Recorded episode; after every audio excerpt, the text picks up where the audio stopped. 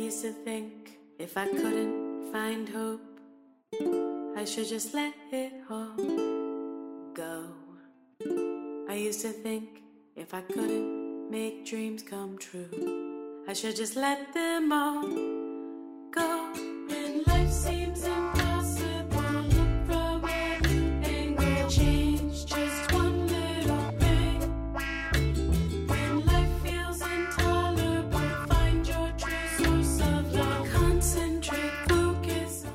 Saludo muy especial a todas las personas que escuchan este podcast dedicado a la protección y el cuidado de los animales y de nuestras mascotas. En esta segunda entrega de Minutos Animalistas conoceremos con mayor profundidad por qué los animales como perros y gatos no son transmisores del COVID-19 y para esto contamos con la participación de la médico veterinaria Susana Pravatiner, quien desde Perú nos dará detalles al respecto. Ella también nos contará qué pasa con el virus y con el pelo de los perros y también nos explicará sobre la relación de los felinos con el COVID-19. Y en el segundo segmento de este podcast hablaremos de algunas iniciativas enfocadas en ayudar a aquellas mascotas, sobre todo perritos y gatos de todo el planeta, que en este momento no cuentan con un hogar, han sido abandonados y están a la deriva, mientras que un inmenso porcentaje de seres humanos estamos confinados en nuestros hogares durante esta cuarentena por el COVID-19. Música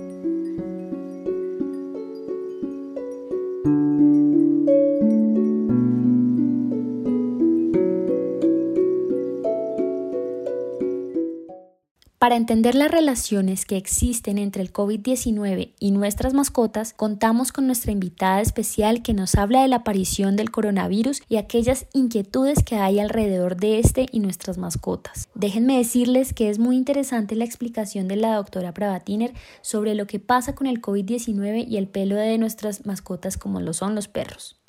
Hola, ¿qué tal? Mi nombre es Susana Pravatiner, soy médico veterinario hace 20 años y quiero hablar un poco acerca de esto que nos tiene súper inquietos, que es el nuevo brote de coronavirus. Lo primero que quiero comentar es que el coronavirus es un o el COVID-19 es un coronavirus descubierto en el 2019, que apareció, como ya casi todos sabemos, supuestamente en la ciudad de Wuhan y se esparció por el mundo con mucha rapidez. Es un virus de origen desconocido, se supone por las características que tiene, que viene a partir de una mutación de un virus o de un coronavirus que infectaba un animal, pero aún a pesar de los estudios no está muy claro el origen. Entonces, este coronavirus empezó a infectar a los humanos 8 de 10, como ya sabemos, o el 80% de la población no va a presentar síntomas o no va a presentar casi síntomas, va a pasar desapercibido y una de 6 personas va a tener una sintomatología muy grave, inclusive con riesgo de muerte. ¿Cómo entra esto en la vida de los médicos veterinarios?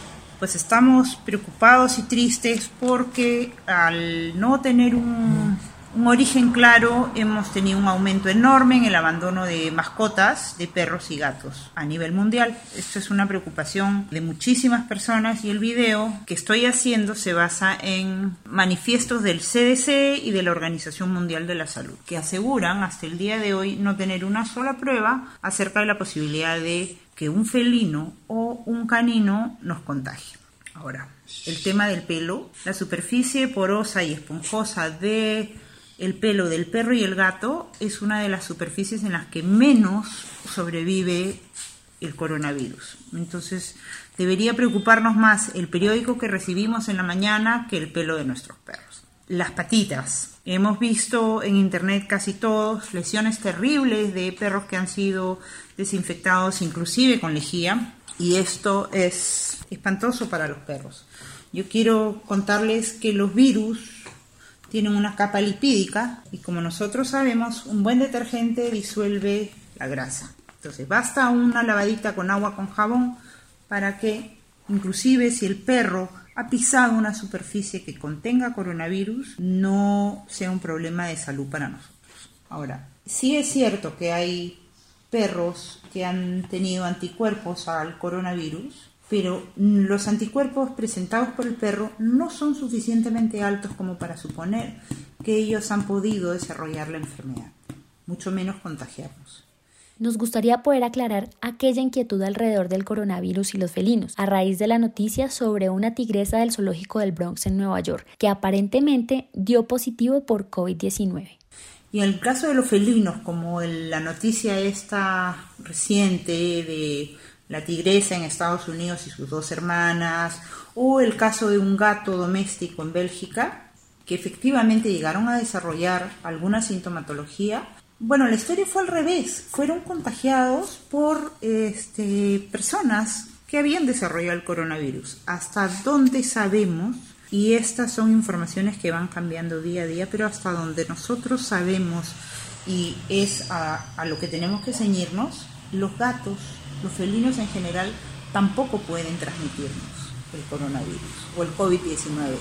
Nosotros parece que sí a ellos. Quiere decir que nosotros somos más peligrosos para ellos de lo que ellos son para nosotros. Lo más importante a tener en cuenta a todos los propietarios de perros es que no hay un caso comprobado en el mundo. Entonces no hay una razón lógica para abandonar a nuestros amigos en la calle o relegarlos al aislamiento en esta etapa tan difícil que nos ha tocado vivir a toda la población mundial. Y en el caso de los felinos, que tanto los queremos también, pues tenerlos recluidos en casa, esa práctica de dejar que el gato salga al techo, se pelee, camine por la noche y regrese al día siguiente a pedirnos comida, eh, tiene que ser suspendida urgente, justamente para cuidarlos. Espero que esto los ayude a aclarar dudas, a querer nuestros perros, nuestros gatos, nuestras mascotas, mantenerlos en buen estado de salud y disfrutarlos en esta para obligada. Muchas gracias a la doctora Pravatiner por compartir esta valiosa información con todas las personas que escuchan este podcast. Realmente, entre más se comparta esta información, es muy probable que evitemos que más animales sean abandonados. La preocupación cada día crece aún más y no podemos permitir que más mascotas sean abandonadas a su suerte. No perdamos nuestra humanidad, que este virus nos llene de aprendizajes y nos conviertan en mejores personas.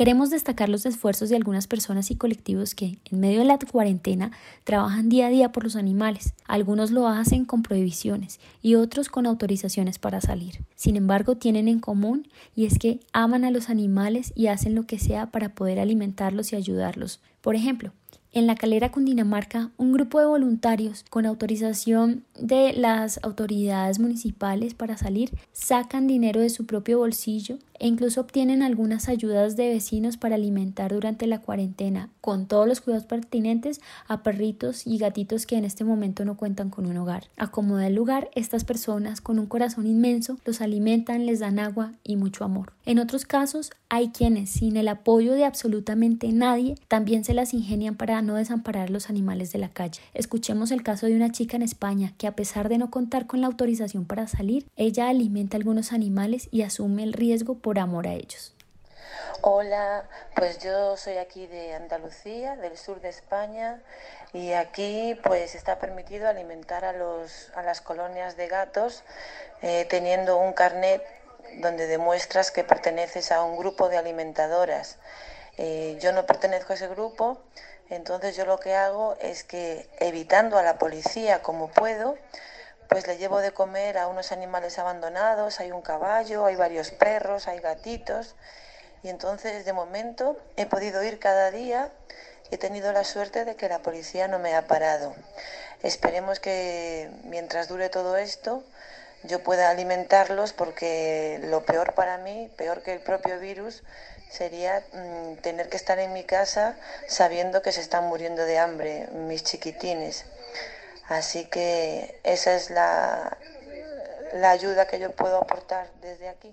Otra persona que se las juega por los animales es el médico veterinario Juan Jiménez Lara en Medellín, Colombia, que desde hace más de 10 años ha trabajado en la lucha de los derechos de los animales y desde su cuenta en Instagram, arroba Juan Rayalpiso Jiménez Lara les cuenta a sus seguidores detalles sobre cómo es su labor para alimentar perros que viven en la calle o están bajo el cuidado de personas que no tienen un hogar o se encuentran en situación de calle. ¿Qué tal amigos? ¿Cómo están? Espero que estén muy bien, estén muy juiciosos en sus casas, pasando esta cuarentena junto a sus animales de compañía.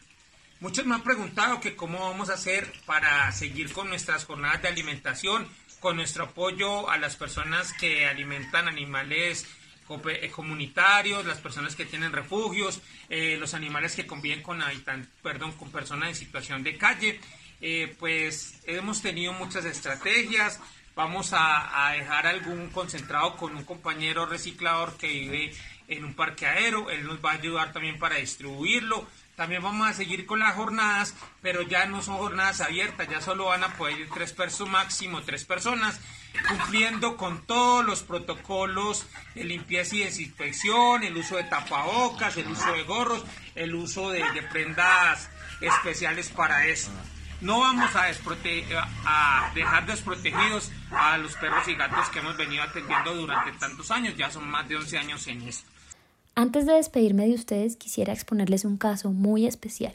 Resulta que en el municipio de Cota, en el departamento de Cundinamarca, en Colombia, el bioparque reserva que alberga plantas y animales silvestres de diferentes ecosistemas colombianos y rescatados del tráfico ilegal, en estos momentos de cuarentena, al no recibir visitantes cuyas ganancias son para la subsistencia y el cuidado de estos, necesitan de nuestra ayuda. Sus encargados en este momento requieren de donaciones que les permitan seguir atendiendo a cada uno de estos animales de la reserva, pues necesitan mantener el bienestar de sus animales, producir agua con su proyecto de restauración ecológica del bosque alto andino en el bioparque y continuar trabajando en los procesos de rehabilitación y conservación de animales rescatados del tráfico ilegal. Para más información sobre cómo hacer un aporte, se puede consultar la página www.bioparquelareserva.com slash donaciones.